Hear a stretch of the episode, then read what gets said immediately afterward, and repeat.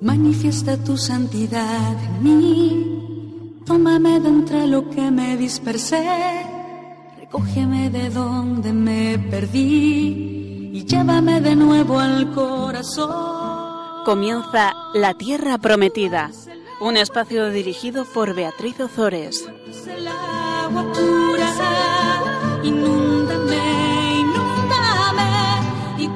Transformará en mí. Tú eres el agua viva,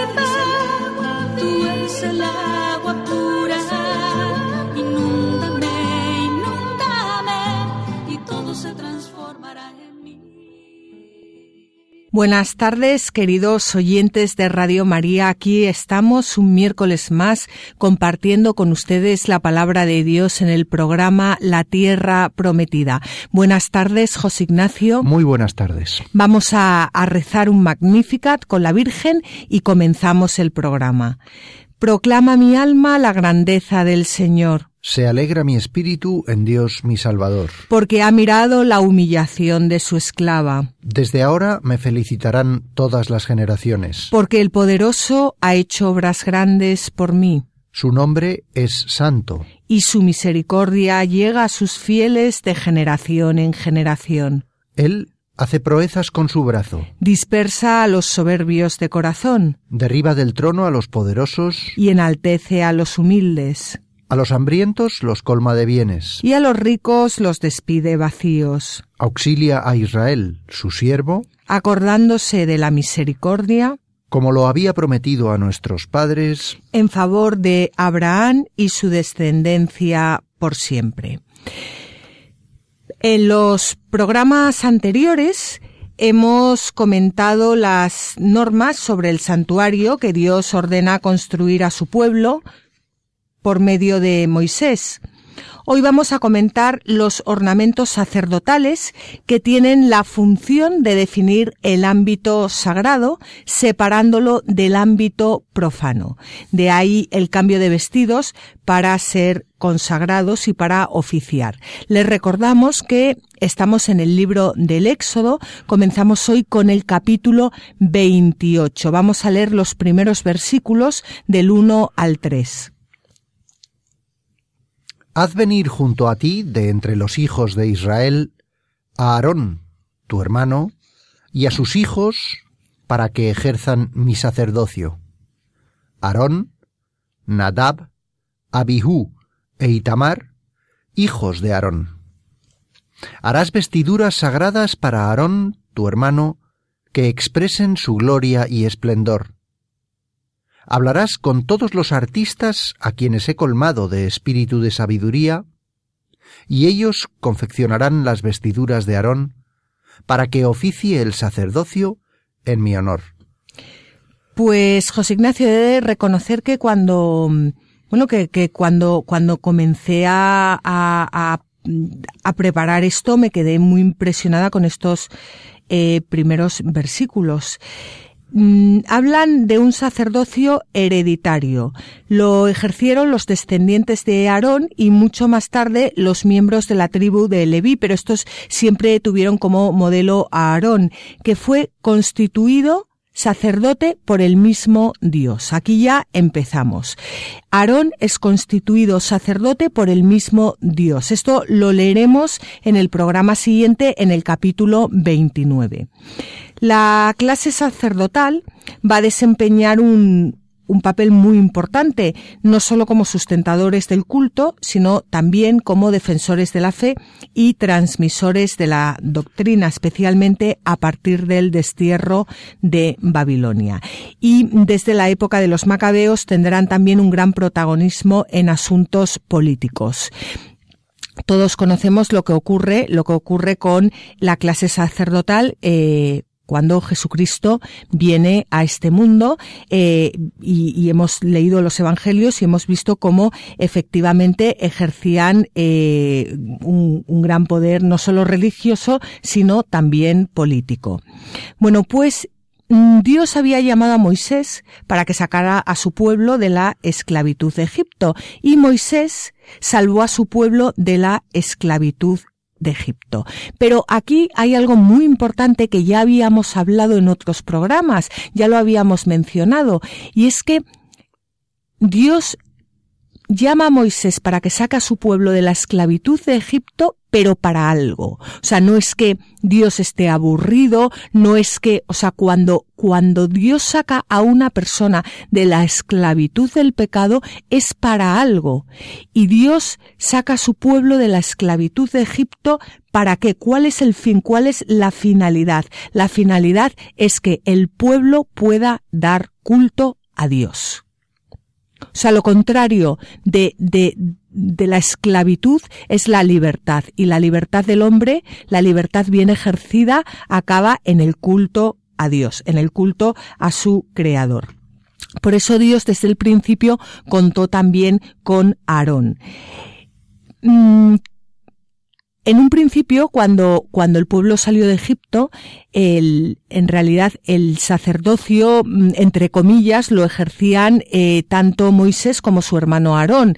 Iban, eh, ofrecían, ofrecían sacrificios al, al Señor. Pero eh, ahora que, que se está que se está construyendo un templo por orden eh, de Dios se necesita a alguien que de, que se dedique exclusivamente o que dedique la mayor parte de su, de su tiempo al templo. Y este va a ser Aarón. Bueno, pues Así va Dios formando a su pueblo. Moisés es profeta de Dios, Moisés habla en nombre de Dios y Aarón es sacerdote de Dios y preside el culto a Dios. Y no solo preside el, el culto a Dios, sino que se ofrece como víctima para la expiación de los pecados del pueblo. Y aquí hay algo eh, que a mí me, me gustaría resaltar y es que Dios eh, llama llama al sacerdocio y Dios llama, en, general, entre los hijos de Israel. Lo hemos leído en el primer eh, versículo. Dios le, le, dice a Moisés que haga mm, venir junto a él a Aarón, su hermano, y a sus hijos para que ejerzan su sacerdocio. Dios llama, llama para las cosas importantes, llama a sus hijos. ¿Por qué?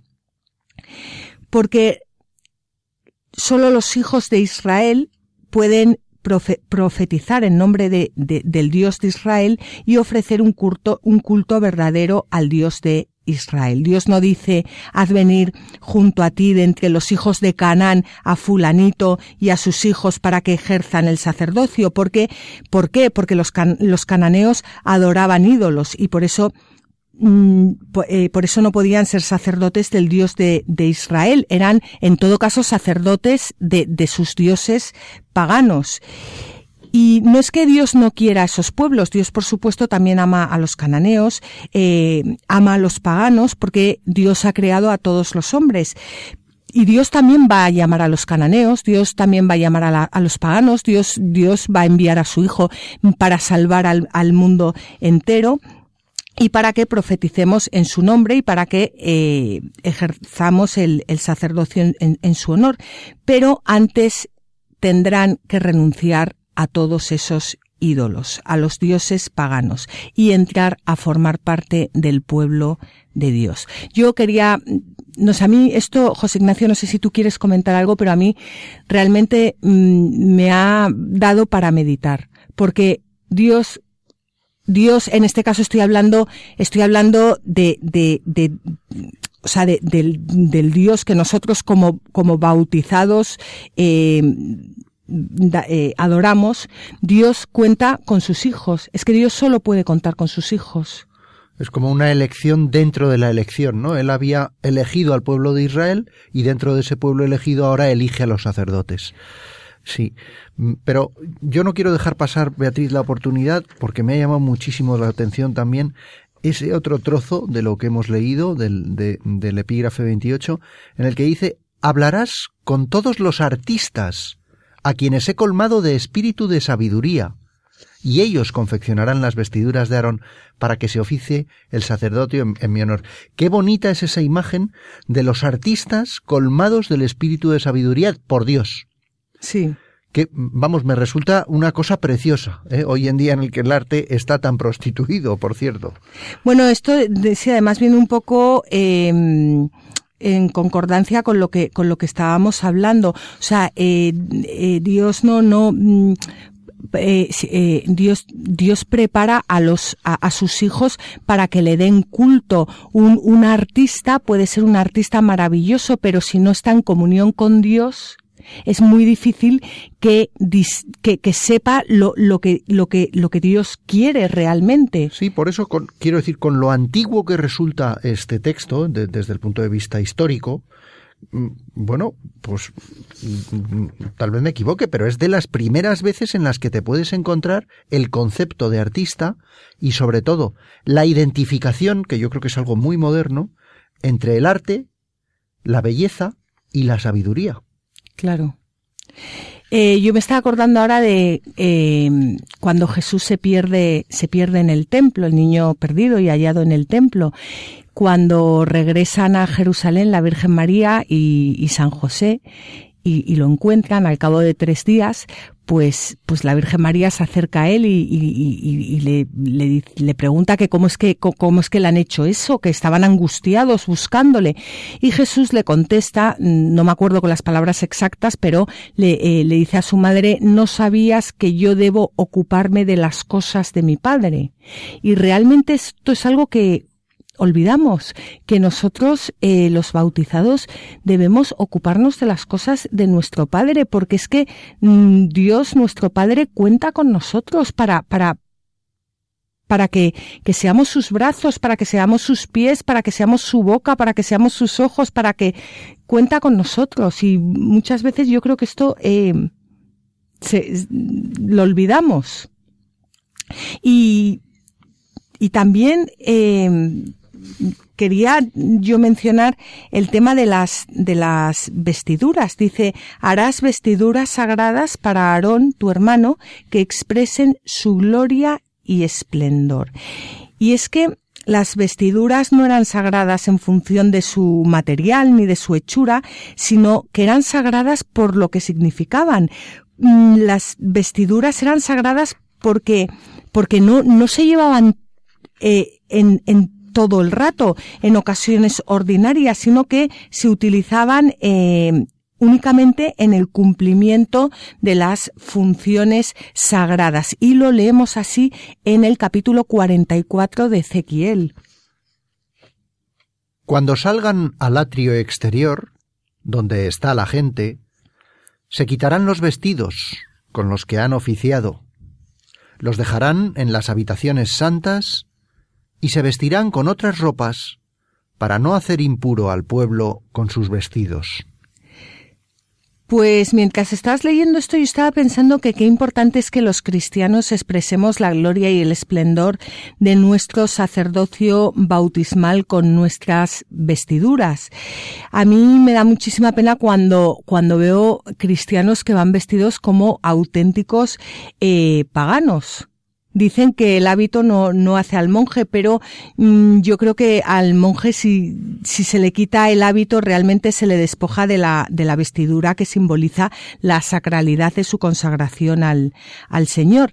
Y los cristianos que hemos sido consagrados al Señor por el bautismo debemos reflejar también la gloria y el esplendor de ser hijos de Dios, pero no como ocurría antiguamente, que que las, vestiduras sagradas se utilizaban únicamente para el culto. Es que los cristianos ahora eh, damos culto con nuestra vida 24 horas al día. O sea, no damos culto solo o, únicamente cuando celebramos la Eucaristía. Damos culto 24 horas al día. Porque participamos en el sacerdocio de Cristo. Entonces nuestras vestimentas tendrían que, que, tendrían que expresar el esplendor y la gloria de Dios 24 horas al día. José Ignacio sonríe. pues no sé, no sé si quieres añadir algo. Dice, dice que no. Yo creo que ha quedado todo bastante, bastante claro. Y antes de continuar leyendo, simplemente eh, decir, bueno, pues algo que solemos decir muchas veces en este programa, pero es que a mí me van a perdonar ustedes, pero es que me, sigue, me sigue asombrando. Y es eh, la, actualidad de, de, de lo, lo, actual que son estas, estas lecturas, porque cuando uno se mete en ella, bueno, vamos a ver, estas lecturas son palabra de Dios, claro, pero que cuando, cuando uno se mete y, y, y las reza y las estudia y, y, se para un poco para meditarlas, pues, pues Dios no está diciendo nada distinto de lo que nos está diciendo hoy en día. Bueno, pues vamos a continuar con eh, los versículos 4 al 5 del capítulo 28 del Éxodo. Estas son las vestiduras que han de hacer. Un pectoral, un efod, un manto, una túnica bordada a cuadros, una tiara y una faja. Confeccionarán, pues, para Aarón, tu hermano, y para sus hijos, vestiduras sagradas para que oficien mi sacerdocio. Se empleará oro, púrpura violácea, púrpura escarlata y carmesí, y lino fino. Las vestiduras asignadas a Aarón son las del sumo sacerdote, aunque aquí no se le da, no se le da este, este título. Hay algo que mm, queríamos José Ignacio y yo mencionar aquí rápidamente y es eh, con respecto a la crítica racionalista, que ha querido presentar la institución del sumo sacerdocio como una creación posterior al destierro babilónico, o sea, como algo eh, establecido muchos siglos después.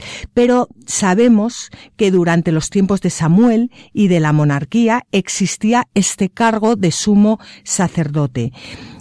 Mm, por eso es importante, eh, a ver, lo que yo quiero decir es que eh, no, no debemos mm, dejar guiarnos exclusivamente por, por la, por, por la razón. Estos textos eh, se remontan hace eh, muchos siglos y hace muchos siglos, aunque no se nombrase, o sea, aunque aquí no se hablase eh, mm, de explícitamente de la figura de sumo sacerdote, se ve muy claro que la figura de Aarón es la figura de sumo sacerdote y que el sumo sacerdote es es, es tan antiguo como, como, como la institución del sacerdocio y esto porque es importante, porque en todo momento el sumo sacerdote es figura de Cristo, o sea, Cristo va a ser, eh, va a llevar eh, esta figura a su plenitud.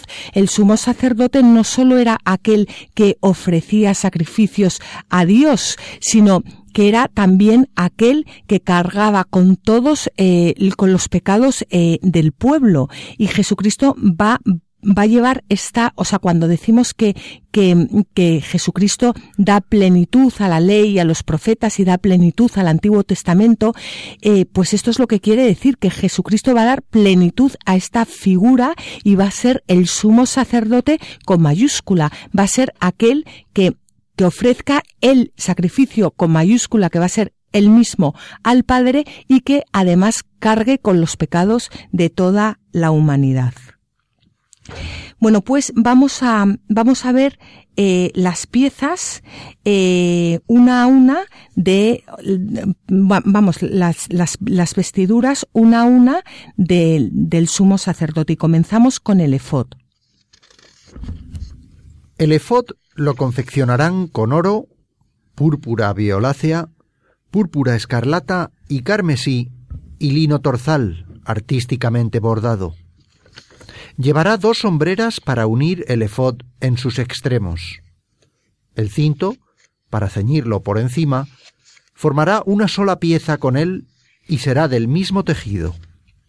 Oro, púrpura violácea, púrpura escarlata y carmesí y lino torzal. Pues el efod tenía eh, forma de escapulario y se sujetaba al talle por un cinturón pero no, no llegaba hasta, hasta las rodillas. Era eh, la prenda oficial del sumo sacerdote cuando actuaba como mediador entre Dios y el pueblo. Para que lo entiendan nuestros oyentes, porque yo estoy viendo ahora una imagen, pero Beatriz, que es como una especie de blusa que queda por debajo del pectoral. Eh, y que luego va ceñida con el cinto. Exacto, exacto. Sí. Una blusa sin mangas. Sin mangas, porque las mangas eh, van abajo del Van todo, debajo la, sí. la, la túnica. ¿eh? Pues sí, es, es, sí, es lo que dice José Ignacio, por- y encima vamos a ver cómo se le pone el pectoral. El efod estaba debajo del eh, pectoral. Mm, Tanto el oro como el púrpura y el, y el lino de, torzal simbolizan a Cristo. Y ahora vamos a, mm, vamos a leer tres citas.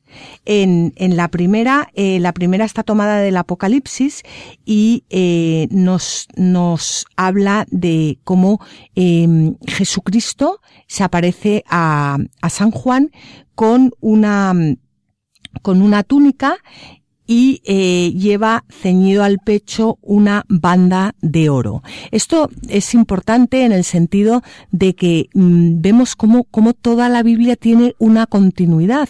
La palabra de Dios no, no, no va por trozos, es que es una. Entonces, como lo que habíamos dicho antes, que la figura del sumo sacerdote alcanza su plenitud en eh, Jesucristo. Eh, la segunda cita que vamos a leer es de, San Juan y mm, vamos a ver cómo eh, el, eh, va- vamos a ver cómo el manto, el manto que el, el Señor llevaba en la pasión era de púrpura.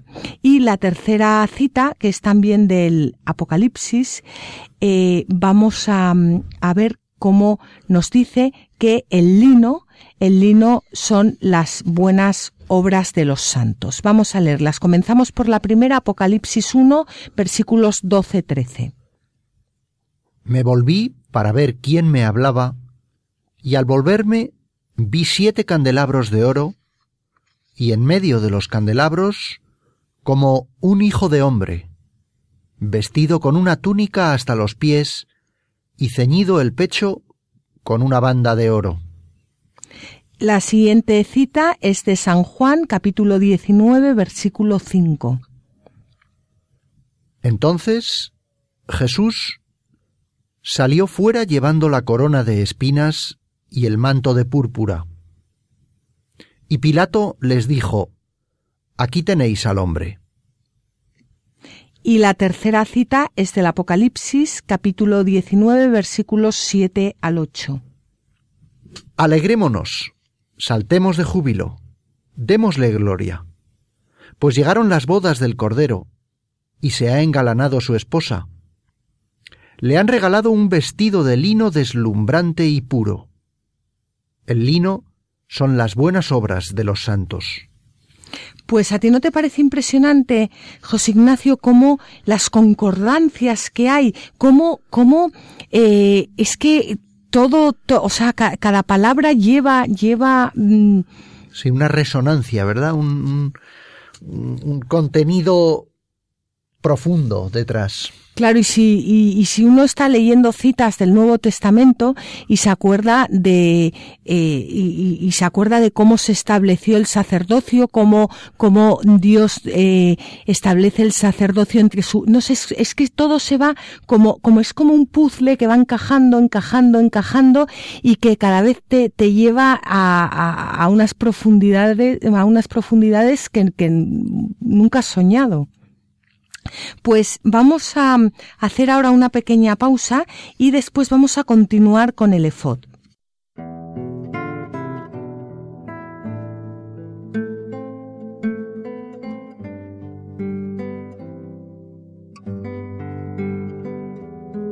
Tú conoces mi canto, tú conoces mis días comprendes más de lo que yo no comprendía. Tú penetras mi llanto y mitigas la herida. Eres mucho más que el sol. los silencios, el de las cosas perdidas. Ya no hay más sentido que tu amor aquí en mi vida. Se me pierde tu tiempo entre voces sin vida. Mas tu voz secreta está en la mía. Y ya no quiero separarme más de ti. Es todo mi sentido de vivir.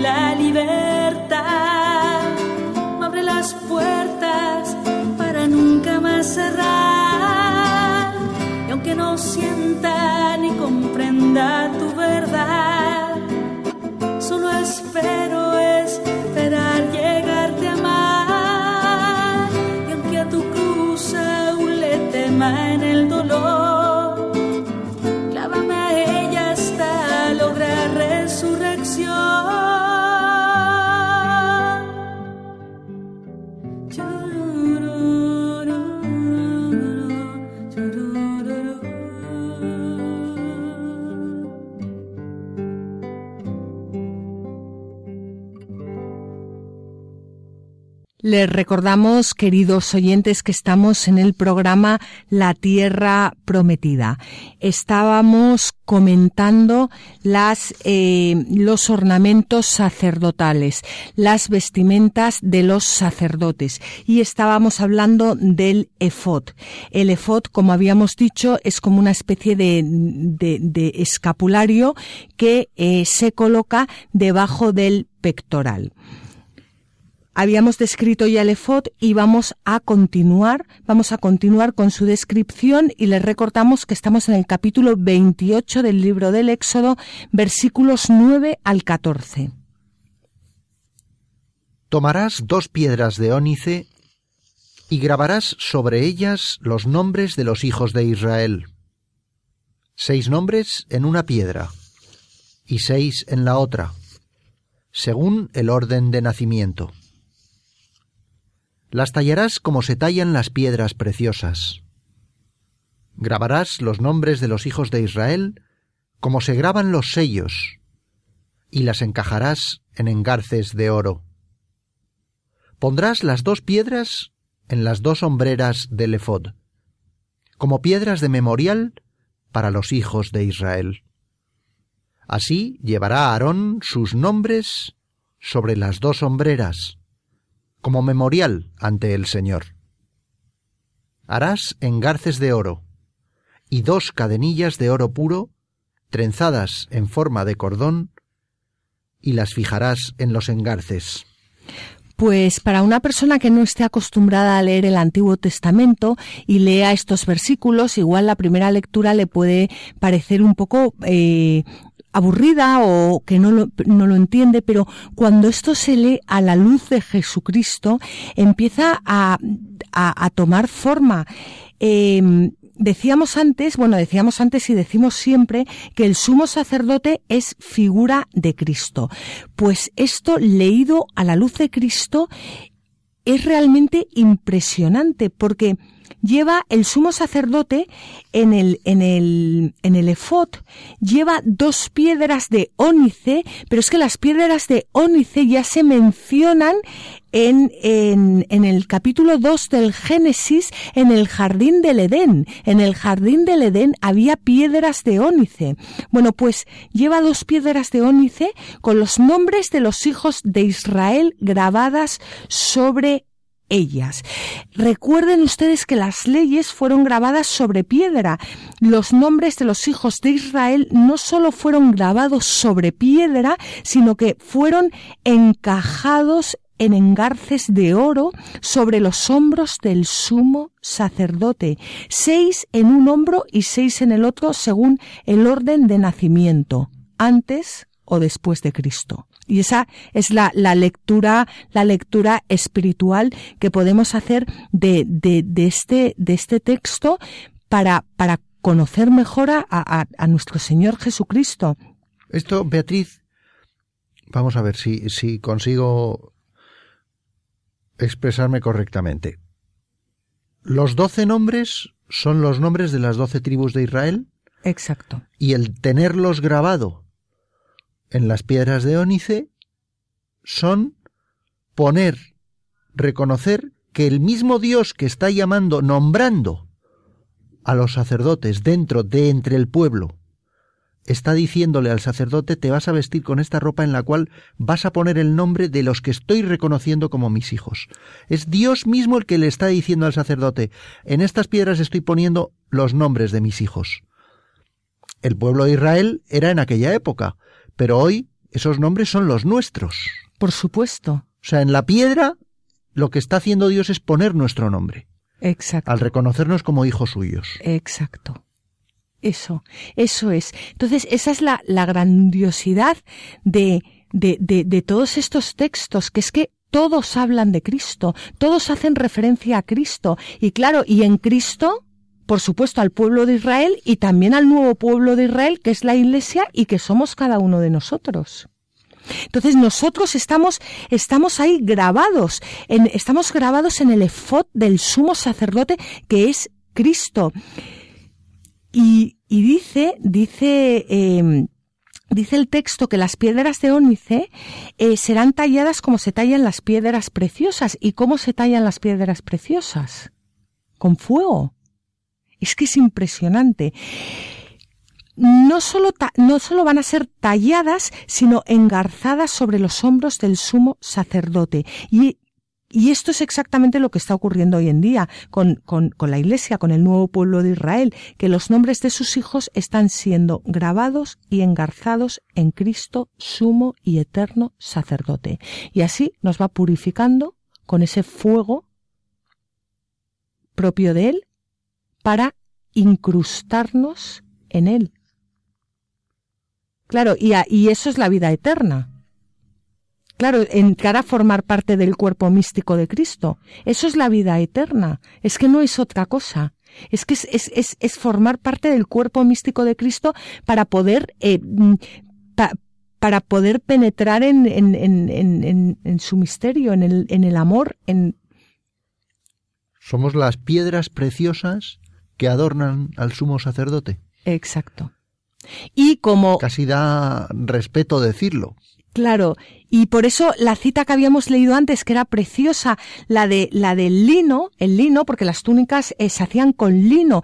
Y, y, y eh, recuerdas, José Ignacio, que leímos la cita del Apocalipsis, que decía, le han regalado un vestido de lino deslumbrante y puro. El lino son las buenas obras de los santos. Como nosotros no tenemos nada, las buenas, nuestras buenas obras ofrecidas sobre el altar se mezclan con el sacrificio de Cristo y eso es con lo, con lo que nosotros nos vestimos, con nuestras buenas obras santificadas por, por el mismísimo Dios en el sacrificio de su Hijo.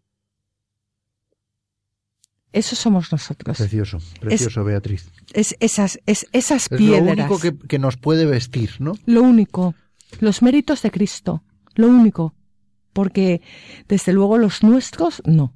Y pues el Espíritu Santo, el Espíritu de sabiduría, es quien está confeccionando las vestiduras de Cristo y terminando de grabar los nombres de los hijos de Dios en estas piedras para que Cristo finalmente se pueda presentar ante el Padre como sumo y eterno sacerdote y rendirle el verdadero culto. ¿Y en qué consiste el verdadero culto del sumo y eterno sacerdote al Padre?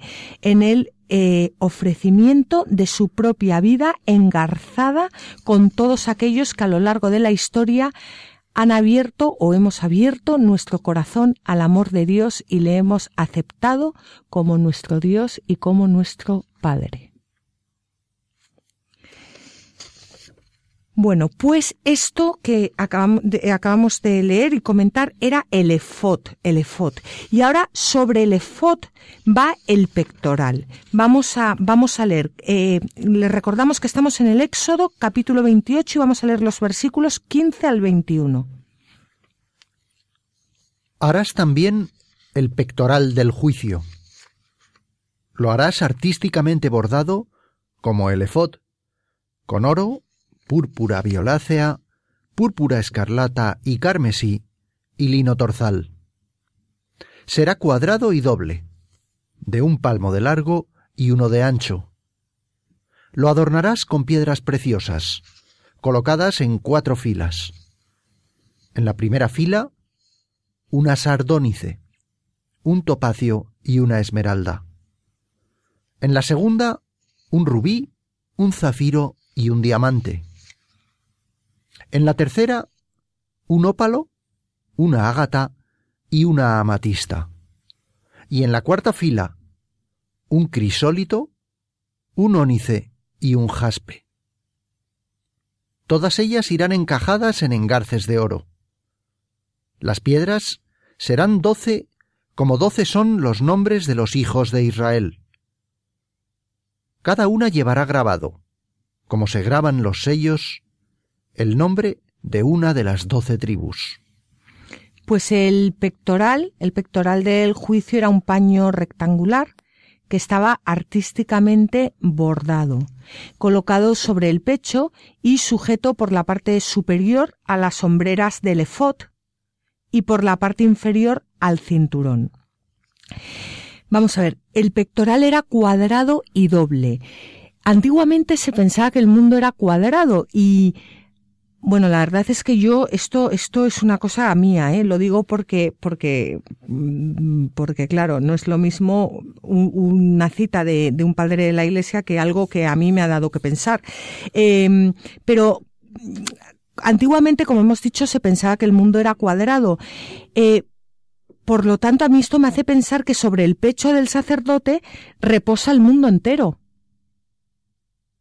Claro, el, es, símbolo de, todo ese, mundo. Y que sea doble significa el doble pueblo de Israel, el antiguo y el nuevo, unidos en la persona del sumo y eterno sacerdote que es Cristo. Y vamos a leer una cita muy bonita de San Ambrosio que nos habla de estas eh, doce piedras preciosas eh, que son confeccionadas, que son bordadas en el pectoral. Sobre estas doce piedras preciosas se yergue la columna de la fe. Estas son, en efecto, las piedras preciosas.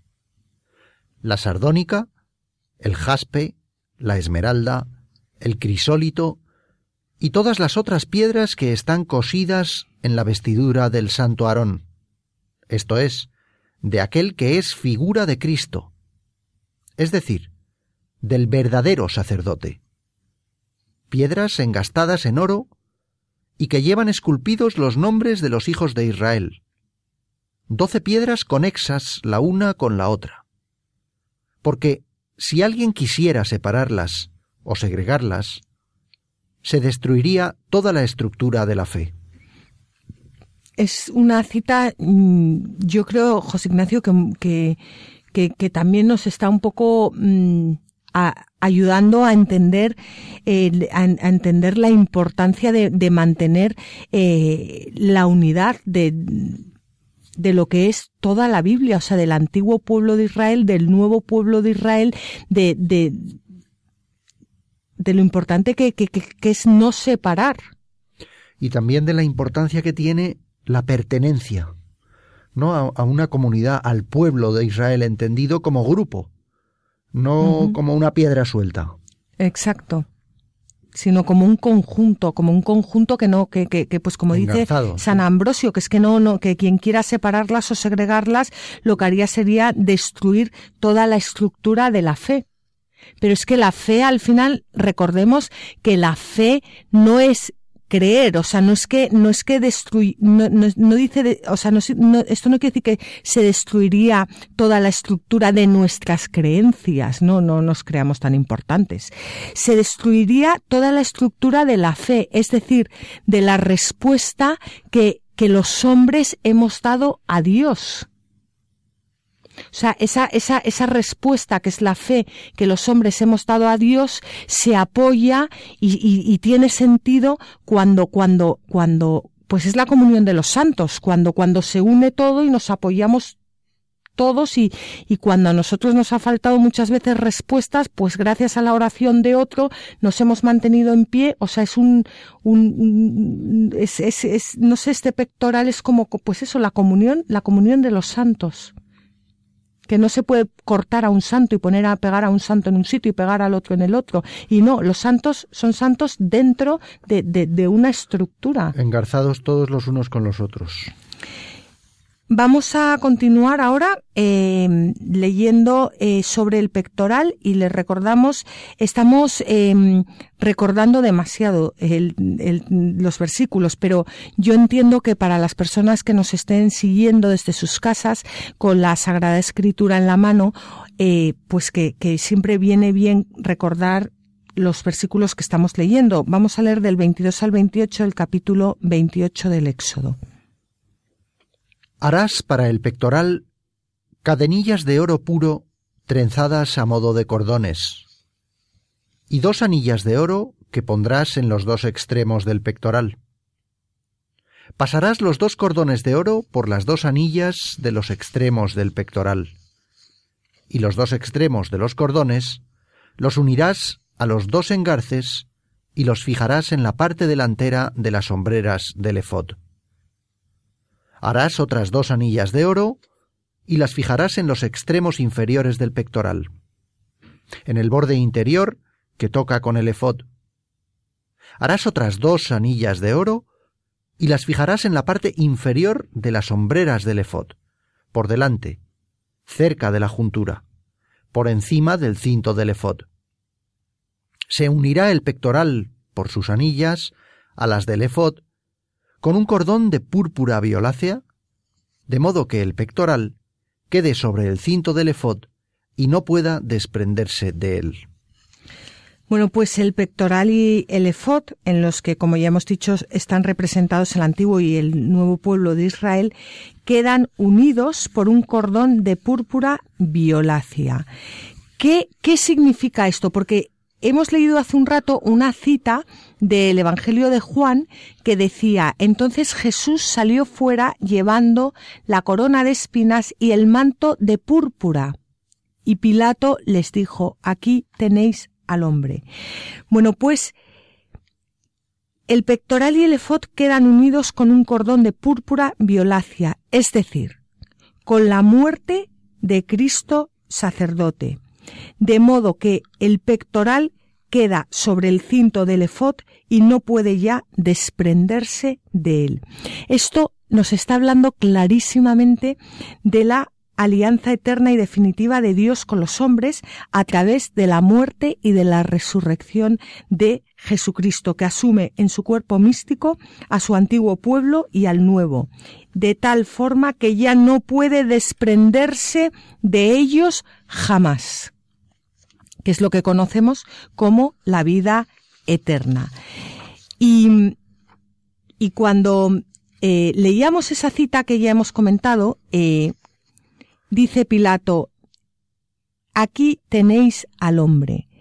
Es que el hombre, eh, por supuesto, el, el, hombre, el hombre, el hombre por excelencia es Cristo, pero, pero es, es Cristo que va a morir y va a resucitar para, para, para unir a, a, a todos aquellos hombres, a, a todos nosotros en su cuerpo místico ante el Padre. Eso es el hombre de verdad, el que, el que da, el que da su vida, el que da su vida por los demás, el que ofrece su vida por los demás, el que, el, el, el que el que ofrece a Dios todo su ser, su entendimiento, su corazón, ese es Cristo y esos son los santos, los que son otros Cristos que siguen los pasos de Cristo y dan su vida por los demás. Y esto es lo que, lo que, este es el cordón que, que, que nos va uniendo a todos y que ya no deja que, que nada se desprenda. Bueno, pues no sé si quieres añadir algo, José Ignacio. No, se me ha ocurrido, pero estaba revisando porque también de alguna manera me venía un poco, pero es más visual que, que, que textual. Pues yo creo que los oyentes te lo van a agradecer. No, quiero decir, primero hemos visto que, que, que hemos visto que se le denomina efod a esa especie de blusa que hemos. Y en el Sí. efod había dos piedras. Uh -huh. Y en las dos piedras se graban seis nombres de los hijos de Israel en una y seis en la otra. Y sin embargo luego en el pectoral hemos visto como lo que hay son doce piedras, que son uh -huh. piedras preciosas. Y en cada una de ellas se graban otra vez los nombres de una de las tribus de Israel. En este uh -huh. caso van de una en una. En el primer caso, en la primera prenda, que es la que va más pegada al cuerpo, la interior, eran dos. Y en la segunda son doce. Y a mí se me ha ocurrido, pero por eso te digo que es más visual que textual, que las dos piedras de ónice, en las cuales, en cada una de las cuales hay grabados seis nombres de las tribus de Israel, también podrían representar las tablas de la ley. De manera que tenemos sobre el cuerpo de Cristo, sobre el cuerpo del sacerdote, primero el recubrimiento de las tablas de la ley, de la ley, y en la parte exterior el pueblo, que es su pueblo elegido. Es decir, entre el propio sacerdote y el pueblo está la ley como camino que lleva al pueblo al cuerpo de Cristo, ¿no? O uh -huh. al cuerpo del sacerdote, que es el que representa a Dios. Sí, de hecho la, las leyes fueron. Me estoy poniendo un poquitín complicado, pero bueno. Bueno, yo de, quedarnos sobre todo, o sea, yo creo que esas esas dos piedras que estaban grabadas sobre el eh, que est estaban eh, grabadas sobre el el efod. Eh, yo en, en, su momento cuando estábamos hablando las interpreté más como el antiguo y el nuevo pueblo de Israel que quedan sobre los hombros del, del, del sumo eh, sacerdote y que carga sobre sus hombros tanto el antiguo pueblo como el nuevo pueblo. Y luego en el pecho lleva ya en cada piedra lleva grabado un, nombre de, o sea, una tribu de Israel. Son doce piedras que representan también al, a los doce apóstoles, al, a la iglesia. Y con respecto a esto hay algo muy interesante que vamos a leer a continuación, además. Aarón llevará los nombres de los hijos de Israel en el pectoral del juicio sobre su corazón cuando entre en el santuario, como memorial perpetuo ante el Señor. Pondrás en el efod del juicio los urim y los tumim, para que estén sobre el corazón de Aarón cuando entre a la presencia del Señor. Así, Aarón llevará constantemente sobre el corazón el juicio del Señor acerca de los hijos de Israel cuando esté en la presencia del Señor. Pues yo creo que esto es precioso, porque, bueno, para empezar, los urim y los, tu, los tumim, que significan luces y perfecciones, son instrumentos que servían para descubrir la voluntad del Señor y la suerte de los hijos de, de Israel, que reposa sobre el corazón de Aarón. Figura de Cristo. O sea, es una, es una preciosidad como eso lo, lo, lleva sobre su eh, corazón. Y se les aplicó ese nombre porque el hecho de llevarlas habilitaba al sumo sacerdote a consultar el oráculo divino. El sumo sacerdote, yendo dentro del lugar santo, que veíamos en el programa anterior, el santo, el, eh, que estaba, era donde era la, estancia cuadrada donde solo podía entrar el sumo sacerdote y poniéndose cerca del velo con su mano sobre el urín y el tunim, presentaba su petición de parte del pueblo y pedía al consejo de Dios, quien como el soberano de Israel daba respuesta de en medio de su gloria. Recordemos que estaba que, eh, eh, sobre eh, el, arca de la alianza y el sacerdote llevaba el sumo sacerdote entraba en su presencia y llevaba sobre su pecho los urim y los tumim y consultaba, consultaba a Dios.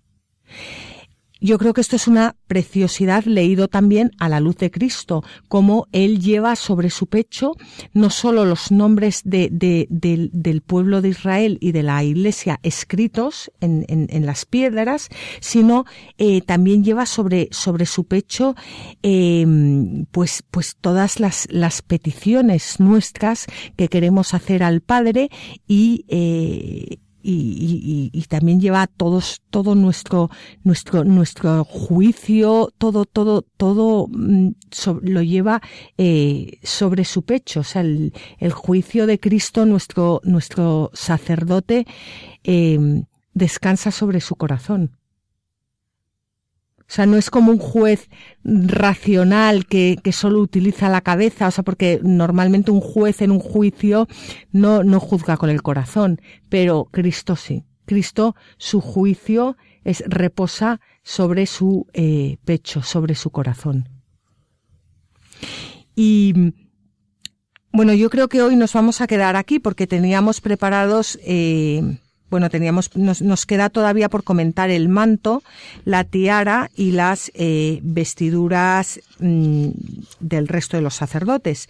Pero lo vamos a dejar aquí porque aparte de que se nos ha acabado el tiempo, yo creo que este programa ha sido un poco denso. ¿no? Con tanta vestimenta. Así que vamos a dejar a nuestros oyentes que, que, descansen, que descansen un poco y que cojan fuerzas para el programa siguiente, que será como siempre dentro de, de 15 días, el 5 de febrero. Saben ustedes que el miércoles que viene pueden eh, escuchar el programa Hagamos viva la palabra. Eh, si quieren pedir algún programa grabado, no solo de la Tierra Prometida, sino de cualquier programa de Radio María, lo pueden hacer en el teléfono 902 500 518 a través de la página web www.radiomaria.es. También pueden escribir si lo desean, a la tierra prometida radiomaria.es y pueden escuchar también nuestros programas eh, a través de la página www.latierraprometida.es es. Allí pueden, eh, pueden escuchar los programas directamente en sus móviles o en el ordenador o los, en, bueno, en donde quieran sin necesidad de descargárselos.